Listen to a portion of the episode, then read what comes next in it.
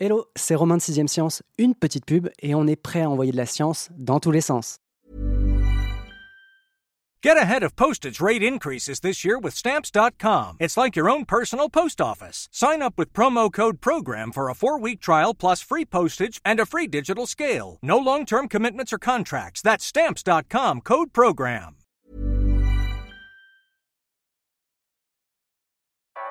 Vous écoutez 6ème Science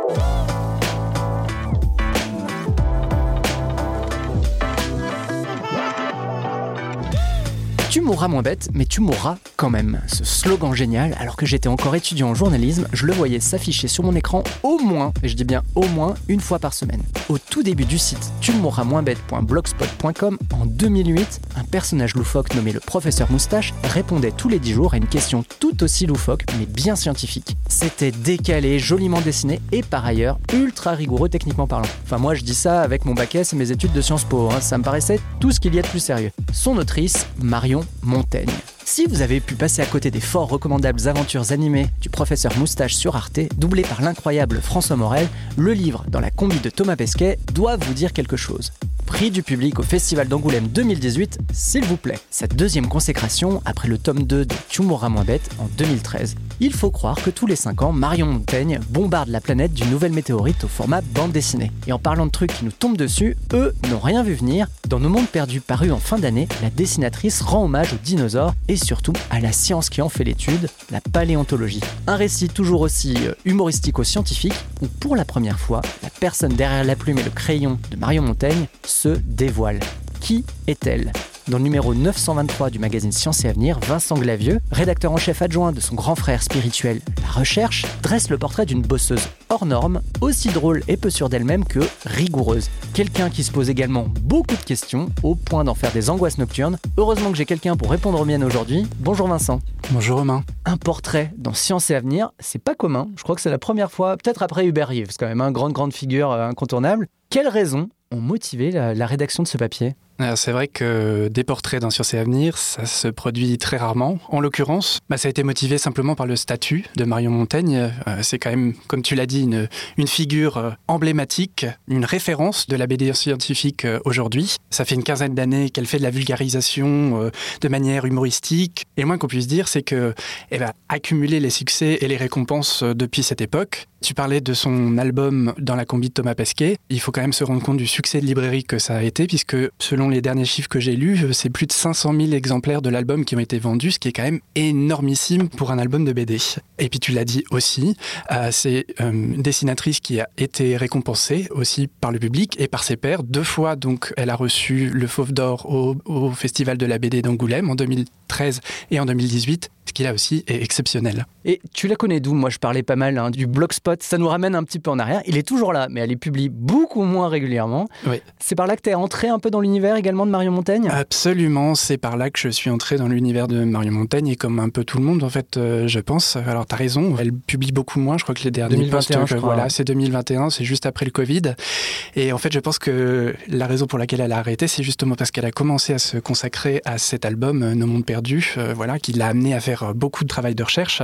On peut peut-être resituer un peu, effectivement, tu mourras, tu mourras moins bête. Donc voilà, c'est effectivement ce blog de BD qu'elle a lancé en 2008. Elle fait de la vulgarisation scientifique un peu dans toutes les disciplines. Elle a un fort tropisme pour la biologie, mais elle fait aussi, elle aime beaucoup les neurosciences, elle fait pas mal de psychiatrie. Elle se lance des défis aussi de, mm. fois de temps en temps, et euh, c'est notamment le cas quand elle se décide à faire des sujets sur euh, la physique des particules et notamment sur euh, la découverte du boson de Higgs. voilà. Je sais que quand je l'ai rencontrée, on en a parlé un peu et elle m'avait raconté le traumatisme un peu que c'était de travailler sur un sujet comme celle-là où elle comprenait absolument rien, mais elle s'en était plutôt pas mal tirée et il faut aller voir d'ailleurs le post de blog qu'elle fait sur le sujet. Il y a des personnages assez improbables et des situations aussi assez improbables dans, ce, dans cet épisode. On va essayer de vous le mettre dans la description, promis. À chaque fois, je fais des promesses que je ne tiens pas, mais celle-là, je vous assure que je vais la tenir. Tu disais qu'elle était très connue du grand public, mais aussi, on va dire, du monde euh, du 9e art. Mais qu'en est-il côté scientifique? C'est vrai que c'est une vulgarisatrice, une humoriste quasiment, hein, euh, parce qu'on rigole quand même beaucoup, que ce soit sur son blog ou dans ses livres. À quel point est-ce qu'elle est connue des chercheurs et des scientifiques euh, globalement? Bah alors, euh, si je prends juste l'exemple des deux chercheurs que j'ai interrogés euh, pour ce portrait, en fait, eux, bah, c'était un peu comme toi et moi, c'est-à-dire que c'était des fans de Marion Montaigne euh, depuis le début. Ils suivaient ses aventures et ses, ses posts de blog depuis, depuis le début, et donc quand elle les a contactés pour leur demander de l'aide sur des sujets qu'elle était en train de mm. préparer, ils étaient évidemment ravis de voir arriver des mails de Marion Montaigne en se demandant ah c'est trop génial. Les groupies. voilà, oui, effectivement c'était carrément des, des groupies. Et c'est vrai que depuis, enfin, j'ai pas fait un, sondage très large, mais je pense qu'elle s'est fait une bonne petite notoriété auprès des chercheurs et comme je disais, comme elle travaille un peu sur toutes les disciplines. Ça s'est pas mal élargi après. Elle m'a aussi raconté que ça lui est déjà arrivé, et ça lui arrive encore maintenant, de tomber sur des chercheurs qui la connaissent pas, mm. qui ne savent pas non plus comment elle dessine, qui s'imaginent que quand elle va dessiner ce qu'ils sont en train de lui raconter, ça va être euh, des dessins au cordeau hyper précis, ça va être des cellules qui vont ressembler exactement à des cellules, etc.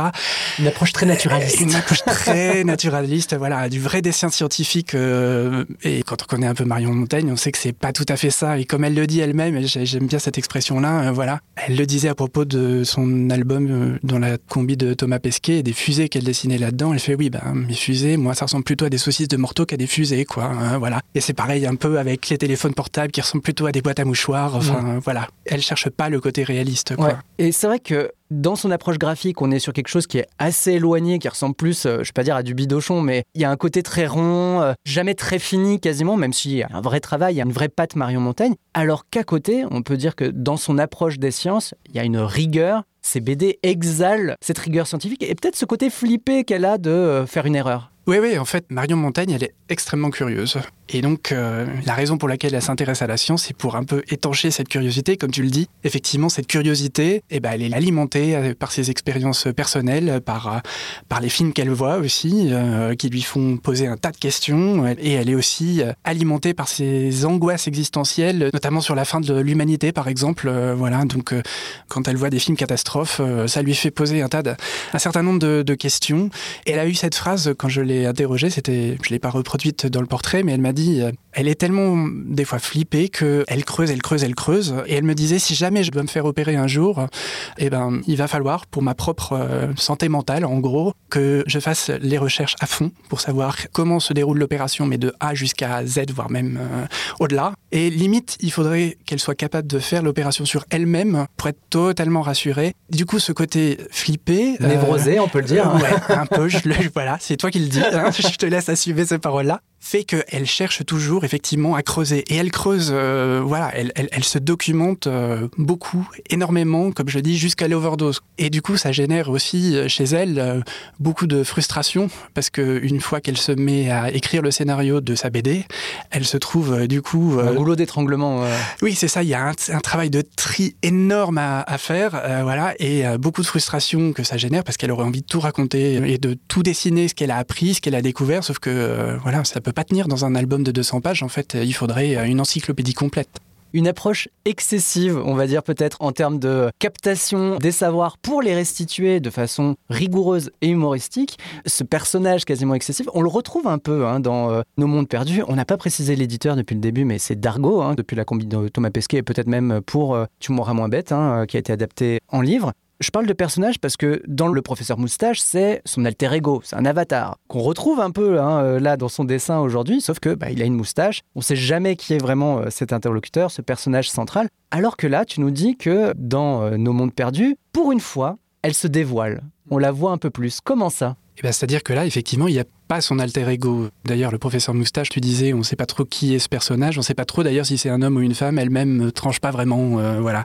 Là, dans cet album, ce qu'elle fait, c'est que bah, elle se met en scène vraiment, véritablement pour la première fois. Donc on voit Marion Montaigne euh, dans son enfance, euh, dans son adolescence. Elle nous raconte euh, voilà ses années collège dans un dans un établissement privé catholique, les premières questions sur la sexualité, sur est-ce que elle risquerait pas de par exemple en allant à la piscine voilà tomber enceinte. de tomber enceinte en allant à la piscine, enfin ses premières joies quand au lycée sa prof de biologie lui dit qu'on va pratiquer des dissections sur des grenouilles et là on la voit dans l'album et littéralement voilà sauter de joie, hurler de de joie. Enfin voilà, il y a ses premières émotions liées à la science, il y a sa découverte du dessin, et là on se rend compte que c'est quelque chose qui depuis très longtemps en fait prend une bonne part dans, dans sa vie. Des cours de dessin qu'elle prenait après l'école, en même temps que certains de ses camarades eux s'initiaient à l'œnologie, voilà. Et puis à la galère de l'orientation et ça, ça parle. Elle ça a fait devenir logisticienne, je crois, quelque oui, chose comme ça. ça. Elle, a fait, elle a fait un BTS de, de logistique. Dans l'album, on voit à quel point, enfin, c'est quelque chose qu'elle a fait un peu à contre-cœur et qu'elle avait pas envie de faire, mais qu'elle a fait un peu,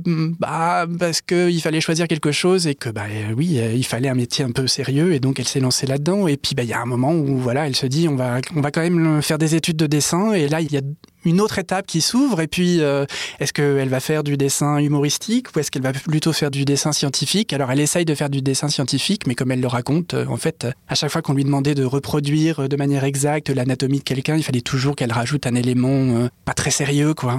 voilà. Et donc, bon, elle s'est rendue compte que c'était pas trop fait pour elle non plus et qu'il valait mieux qu'elle fasse autre chose. Donc, elle a essayé de faire jeunesse, de la littérature jeunesse, voilà, pendant quelques temps. Et là, c'est le début de l'album. je crois que c'est par là qu'elle commence euh, l'album, euh, voilà, on la voit qui se vautre sur son bureau de disant mais je veux décider des morts, euh, voilà, je veux du gore, je veux du gore, voilà. Et ça c'est Mario Montaigne. Et dans l'album après, bah, on voit quand même tout cet amour en fait qu'elle a pour le dessin, pour l'histoire du dessin aussi. Et c'est vrai que la thématique de la paléontologie, ça se prêtait bien à mettre en scène cet amour-là parce qu'il y a à côté de son dessin qui effectivement peut paraître des fois un peu brouillon, mais parce que c'est hyper nerveux, c'est hyper vif, les personnages bougent dans tous les sens, etc.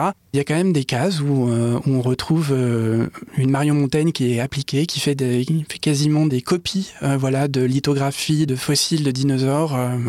Et elle m'avait dit, quand je l'ai rencontrée, qu'elle a pris énormément de plaisir en fait à faire hmm. ce genre de choses. voilà. Il y a un point qui sert un peu de fil rouge, même si c'est vraiment très fugace, on va dire, c'est le visionnage qu'elle fait répété, hein, je pense plus de 400 fois dans le bouquin. C'est aussi comme ça que toi, tu attaques ton article comme quoi elle aurait regardé plus de 400 ou 500 fois Jurassic Park. Elle est visiblement une fan absolue de ce film et de cette série de films. Euh, voilà, c'est vrai que c'est un peu le running gag effectivement euh, dans l'album. Je lui ai pas demandé de me citer des, euh, des, répliques. Je pense qu'elle aurait eu aucun problème pour le faire.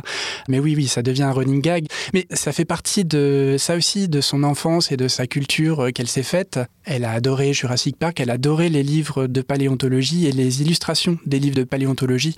Et c'est vrai que ça a nourri son envie de faire cet album à la sortie du Covid où elle avait envie d'un truc un peu léger, plus léger euh, étant donné bah, la le séquence, contexte, le contexte qu'on venait de vivre, euh, voilà.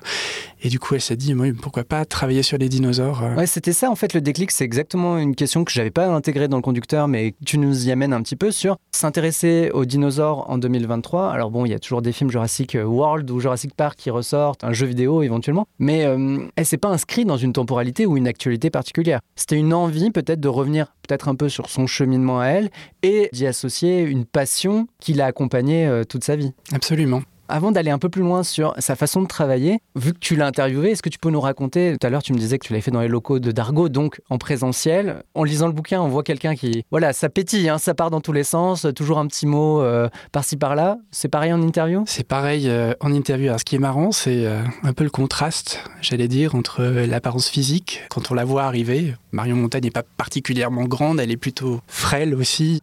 Et quand elle se met à parler, ça tourne. Ça, il, y a des rouages. Il y a des rouages qui se mettent en marche et puis oui, ça pétille, ça phosphore, ça chauffe, enfin voilà, et ça, part en, ébullition. Alors des fois, euh, ça s'en mêle un peu, euh, voilà, ça s'embrouille. Euh, il y a des moments où il faut la reprendre un peu parce que faut canaliser un peu tout ça. Faut canaliser et parce que elle commence une phrase qu'elle termine pas. Mais oui, oui, il y a une espèce de malice, voilà, et de, de joie de vivre qui tout de suite transparaît en fait quand on quand on la rencontre. Mais je le rappelle quand même, hein, tu es rédacteur en chef adjoint du magazine La Recherche, qui est, on va dire, le grand frère hein, de Sciences et Avenir. Ça doit te changer quand même d'interviewer euh, une autrice de BD euh, vulgarisatrice très rigoureuse, hein, euh, soit dit en passant, mais tu es plutôt habitué à des chercheurs. Oui, oui, bah, après, les chercheurs, on en, a, on en a tous les genres aussi. Ce qui est agréable, effectivement, avec Mario Montaigne, c'est le côté un peu humoristique. Après, on retrouve aussi des traits communs entre Marion Montaigne et la plupart des chercheurs, c'est-à-dire que on a quand même affaire à quelqu'un qui est assez humble dans son approche,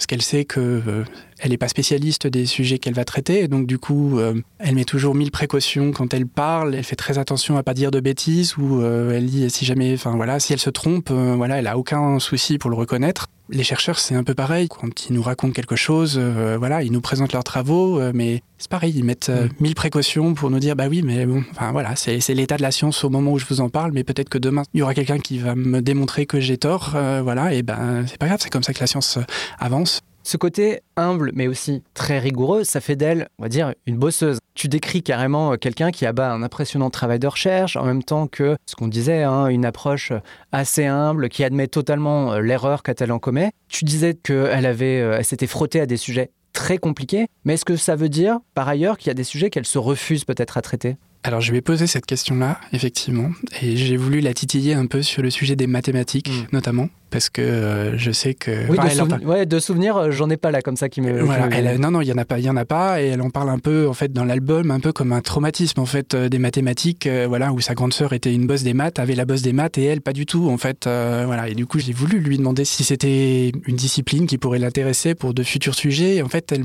elle m'a fait une réponse. qui est assez logique finalement pour une dessinatrice, c'est que euh, elle m'a dit euh, moi j'ai besoin d'un sujet qui soit visuellement facile, et intéressant surtout à, représenter, dont je peux me servir pour faire quelque chose de visuel et de drôle en même temps. Avec les mathématiques, c'est un peu compliqué. Du coup, c'est plutôt le genre de sujet auquel elle se frotte pas. Des sujets en bon, je crois qu'en cancérologie, c'est pas trop son truc non plus pour d'autres raisons Mm. parce que c'est c'est plus lourd euh, quand même euh, humainement parlant.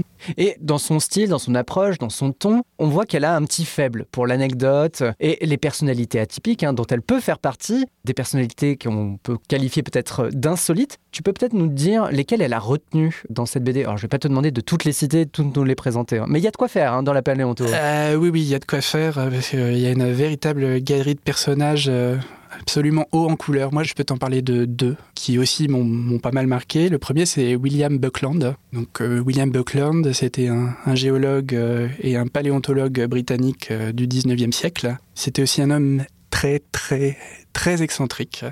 Euh, il avait pas mal de lubies, pas mal de manies. euh, et donc, euh, Marion Montaigne parle de certaines de ses lubies, justement, dans le- dans la- je crois d'ailleurs. hein. Alors, a- culinaire notamment parce que il aimait beaucoup collectionner les cailloux, il aimait aussi beaucoup collectionner les os, et puis il avait une ménagerie. Et visiblement, enfin, en tout cas c'est ce qui se plaisait à raconter à ses étudiants, c'est que il goûtait en fait euh, les animaux qu'il avait dans sa ménagerie. Ce qui peut paraître assez étrange de goûter du hérisson ou de euh, la taupe. ou de la taupe, voilà. Bon, peut-être que c'est bon, hein, je sais pas. Peut-être qu'il avait des recettes spéciales pour les préparer et rendre ça un peu goûtu, mais c'est vrai que au premier abord, ça fait un peu curieux. Il y avait d'autres euh, manies. Alors bon, je vais pas poser la question comme ça, mais peut-être que ce serait à vérifier. C'est que euh, il commençait chacun de ses cours euh, qu'il donnait euh, devant ses étudiants euh, par un verre de brandy. Euh, voilà, peut-être que c'était une manière de se donner du courage, j'en sais rien. Mais je pense que le summum de l'excentricité concernant William Buckland, c'est quand même euh, le fait qu'il avait un ours, et un ours euh, qu'il amenait avec lui en cours et qu'il habillait en étudiant, en fait.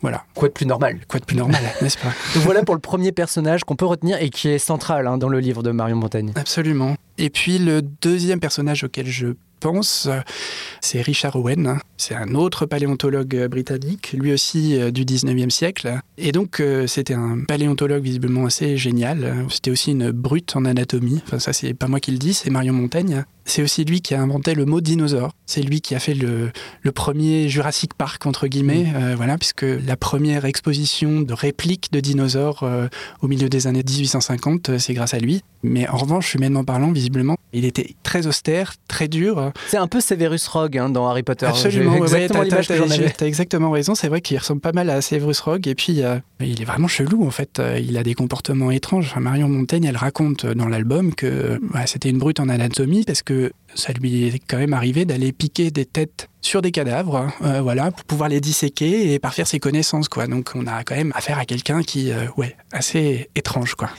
Dans cette galerie foisonnante, il y a plusieurs personnages, toujours historico-scientifiques, mais Mm. notamment deux femmes. Mm. Tu nous dis hein, dans ton article euh, auxquelles Marion Montaigne s'est beaucoup identifiée. Ouais, effectivement, donc c'est deux Mary, Mary Anning et Mary Mantle.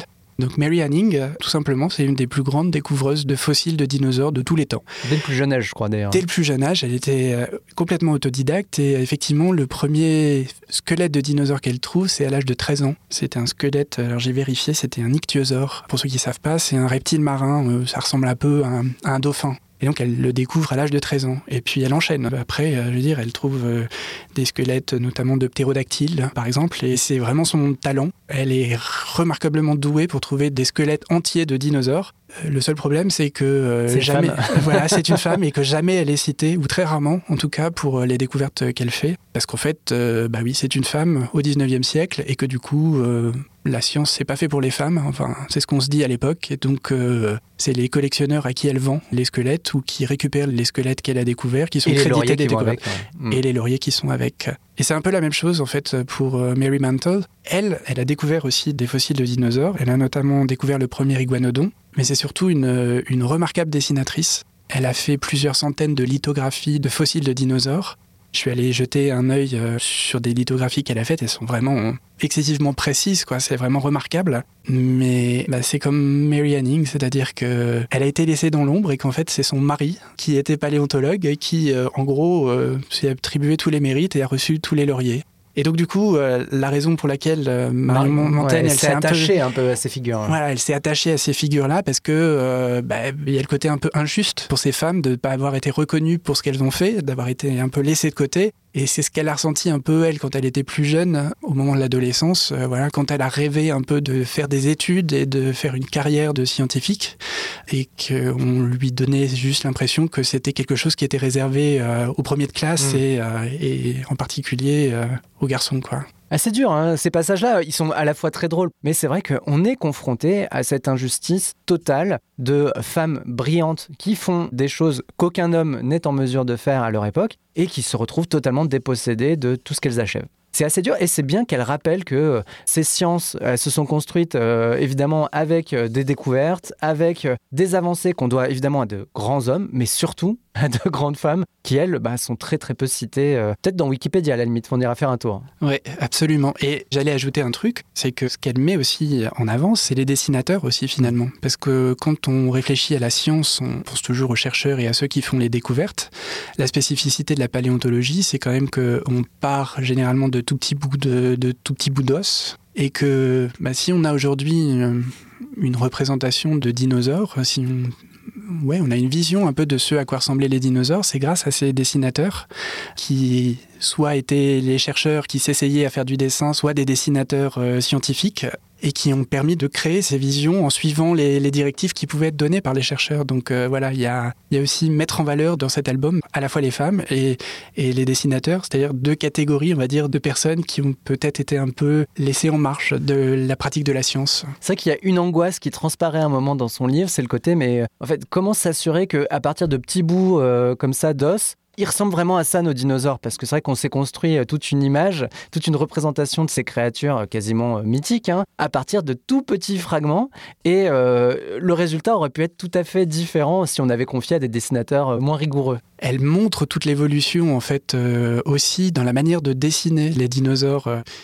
Elle me disait, oui, quand on regarde un peu les, premiers dinosaures qui étaient dessinés, on a l'impression d'un peu, un peu de, des gros patapouf, voilà, un peu amorphes et tout ça. Et puis, au fur et à mesure que les connaissances s'affinent, qu'on en apprend de plus en plus sur ces, animaux qui ont disparu, on a une manière de les représenter qui change, qui évolue, et on arrive avec, avec des bébêtes qui sont hyper testostéronées, et ben qu'on retrouve dans les films Jurassic Park, euh, voilà, jusqu'à l'extrême et même jusqu'à, enfin, euh, les derniers Jurassic World, ça devient même limite de la science-fiction là, mais euh, mais voilà, c'est aussi emblématique oui de la manière dont les connaissances sur les dinosaures ont évolué depuis euh, en gros 150 200 ans quoi. Il y a deux figures qui ont permis peut-être de faire euh, avancer nos connaissances, mais qui ont aussi marqué de leur empreinte ces sciences-là avec leur querelle. J'aimerais bien que tu t'arrêtes un peu sur la guerre des eaux, un passage qu'elle traite beaucoup dans son livre et qui est très drôle là encore. Ouais, alors ça, c'est vrai que c'est un épisode assez drôle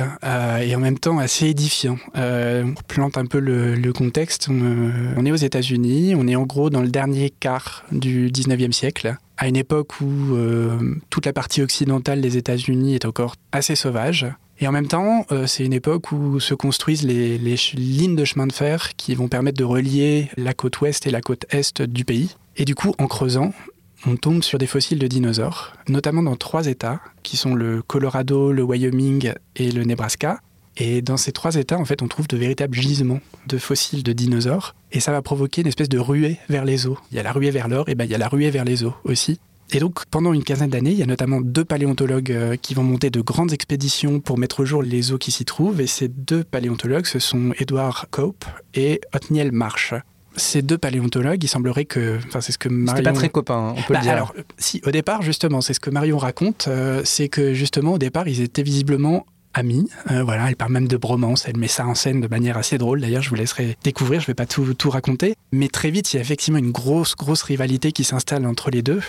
Et j'exagère pas quand je parle de rivalité parce qu'ils vont multiplier les coups bas l'un envers l'autre. Et quand je parle de, coups bas, on parle de vol, on parle de sabotage, on parle d'actes d'espionnage. Enfin, euh, il y a vraiment une véritable guerre, effectivement, qui se déclenche entre, entre deux. Ça paraît un peu fou quand on y pense aujourd'hui, mais pourtant c'était vrai, on était vraiment en plein Far West. Et en fait, cette guerre, elle a eu une issue un peu douce, amère, on va dire. Elle a eu des aspects positifs parce qu'elle a permis de mettre au jour plus de, plus de 1500 espèces animales fossiles, et notamment les Triceratops ou le, ou le Diplodocus.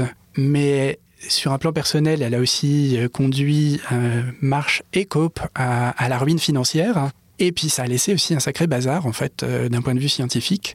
Euh, je parle dans le papier d'une étude qui a été publiée en 2010, qui s'est intéressée un peu à, à l'héritage scientifique, euh, bah, notamment de Marsh et Cope, mais pas que d'eux, et euh, à ces espèces qu'ils ont découvertes, ouais, qu'ils ont découvertes et qu'ils ont nommées. L'étude, en fait, visait à essayer d'établir si... quel était le pourcentage de ces espèces qui étaient encore euh, considérées comme des espèces aujourd'hui? Et ça donne des, pourcentages assez terribles parce que euh, euh, si je prends le cas de Marsh, ouais, il y a à peine un tiers des espèces qu'il a découvertes et qu'il a baptisées qui sont encore considérées comme des espèces aujourd'hui. Et c'est encore pire pour Cope, parce que là, on tombe carrément à 14% de- d'espèces qu'il a découvertes et nommées qui sont encore considérées aujourd'hui Mm. comme des espèces. Bref, ça a laissé un, un espèce de foutoir euh, monumental qui a eu des conséquences pour la paléontologie américaine pendant des décennies quand même, parce que, euh, voilà, on... C'est un peu pour des clowns, c'est ça que tu es en train de me dire Euh, exactement. Ouais, c'est ça, c'est en gros l'empressement de la course à l'échalote fait qu'ils déposaient, j'imagine, des noms et des espèces dès qu'ils avaient assemblé trois os. euh, C'est ça. Bah, pour ceux qui sont un peu familiers du milieu de la recherche aujourd'hui, euh, il y a une espèce de course à la publication scientifique aujourd'hui qu'on appelle le publier ou périr, le publish and perish. Euh, bah, C'était une version euh, au 19e siècle de ce phénomène-là. On va revenir peut-être un peu sur du perso. On comprend en filigrane, tu l'écris aussi, hein, donc c'est beaucoup plus clair que ce que je laisse entendre, c'est que Marion Montaigne ferait une très bonne euh, chercheuse. Moi, c'est un peu ce que je me suis dit en la rencontrant et puis en l'écoutant me parler effectivement de l'investissement qu'elle mettait dans ses recherches. Mais c'est confirmé aussi par, par les scientifiques que j'ai interrogés. Donc, euh, il y avait un, paléontologue avec qui elle a collaboré sur, sur cet album et puis euh, un immunologue euh, avec qui elle a travaillé sur plusieurs notes de son blog. Et quand je leur ai posé la question de savoir ce qu'ils pensaient un peu de Marion Montaigne et de sa manière de travailler, il y avait les mêmes adjectifs qui, euh, revenaient effectivement, euh, la rigueur, l'humilité, euh, voilà. Et puis cette curiosité infinie. Et du coup, la question logique que je leur posais, c'était oui, est-ce que du coup ça ferait d'elle une bonne chercheuse? Et tous les deux étaient, enfin, ont acquiescé quand je leur ai posé la question. Ce qui est drôle, c'est que quand je posais la question à Marion Montaigne, finalement, elle me dit oui, bon, finalement, euh, moi j'aime bien, les, j'aime bien les sciences, mais j'aime bien aussi la littérature, j'aime bien le sport, euh, j'aime bien, j'aime bien plein de choses, j'aime bien toucher à plein de choses. euh, voilà, comme elle le dit, j'aime bien avoir le cul entre deux chaises finalement. Donc le métier de dessinatrice, voilà, lui convient parfaitement parce que ça lui laisse cette liberté, voilà, de pouvoir continuer à toucher à tout. Dernier mot, hein, on va dire mot de la fin pour cet épisode. On tient devant nous un exemplaire de Nos mondes perdus hein, que j'ai pas commandé euh, à l'éditeur, je suis allé euh, avec mes petits deniers. Un ouvrage qui fait quand même euh, au bas mot 200-210 pages. Quel passage personnellement t'as retenu ou t'as le plus marqué? Alors pour moi, il y, y a vraiment une scène d'anthologie dans cet album. C'est celle où Marion Montaigne imagine euh, la conférence qui est donnée par euh, le naturaliste euh, Georges Cuvier et où celui-ci fait une annonce révolutionnaire pour l'époque, selon laquelle il existerait des espèces éteintes ou disparues. Pour moi, elle est emblématique un peu du style de Marion Montaigne parce qu'on y retrouve tous les ingrédients vraiment qui font son style. Euh, Il y a des personnages qui ont les contours flous mais qui sont hyper vifs, euh, animés, qui sont vivants, euh, qui sont exubérants, qui gesticulent dans tous les sens, qui hurlent. Il y a des dialogues, il y a des couleurs, il y a des formes qui s'entrechoquent comme dans un joyeux bazar. Et puis il y a des choses absolument improbables, absurdes, et notamment l'irruption totalement anachronique, hein, pour le coup, de Sigmund Freud qui vient psychanalyser Cuvier et puis tous ses confrères. Il y a tout ce joyeux bazar, et puis au moment où on a l'impression que K.O. a tout emporté et que, euh, que la BD, ben, limite, elle vit par elle-même. Bim, on ne sait pas trop comment. Euh, voilà, par la magie. oui, elle a cette faculté à réussir à retomber sur ses pattes, à reprendre le fil de sa narration. C'est assez, euh, ouais, c'est assez fortiche. Et ça, pour moi, c'est vraiment, bah, comme je disais, emblématique de Marion Montaigne parce que cette scène, elle vibre vraiment de toute la passion, de toute l'intensité, de tout l'enthousiasme et de toute l'énergie qu'elle met dans son travail, dans sa documentation euh, et dans sa volonté de vulgariser la science. Je vais faire mon fan de BD, mais moi, il y a un côté très euh, Don Rosa qui a dessiné la jeunesse de Picsou je vous conseille tous, hein, qui est vraiment une BD incroyable et qui se caractérisait par sa capacité à plaquer dans les décors des petits personnages qui menaient leur propre vie. Et on a un peu ça dans cette scène, puisque euh, on a quelqu'un qui est en train de dire attention, euh, j'ai booké la salle que jusqu'à 11h. Euh, et donc, évidemment, tu as Sigmund Freud qui débarque au milieu et qui fait une, une litanie. et on a toujours ce personnage ou cette volonté qui rappelle les gars, dans 5 minutes, il faut qu'on rende la salle. Et c'est cette capacité de Mario Montagne à intégrer de l'absurde plus de l'humour en toutes circonstances. Absolument. Nous, on va pas vous laisser le cul entre deux chaises. Hein. Ce qu'il faut vous trouver, c'est un bon canapé pour lire, évidemment, Nos Mondes Perdus. Aux éditions d'Argo, vous le trouverez autour de 25 euros. Je crois que c'est 24,50 euros ou 25 euros des brouettes. On vous le conseille, je pense, Vincent, on peut le dire? On oui, le conseille? oui, oui, absolument. En tout cas, merci beaucoup Vincent d'avoir pris le temps. C'est la première fois que je te reçois au micro de 6ème Science. C'était un plaisir. Merci Romain. Et puis moi, je vous donne rendez-vous dans 10 jours pour continuer comme toujours, envoyer de la science dans tous les sens.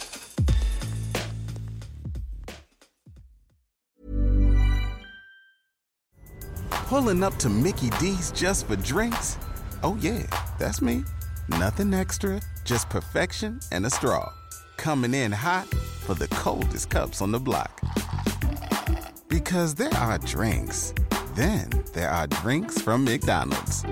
Mix things up with any size lemonade or sweet tea for $1.49. Perfect with our classic fries. Price and participation may vary, cannot be combined with any other offer. Ba da ba ba ba. On ne va pas se quitter comme ça. Vous avez aimé cet épisode? Sportif, généraliste, sexo ou scientifique, varié mais toujours bien informé. Découvrez les autres podcasts de la rédaction 20 minutes sur votre application d'écoute préférée ou directement sur podcast au pluriel.20minutes.fr. Et merci de nous avoir écoutés.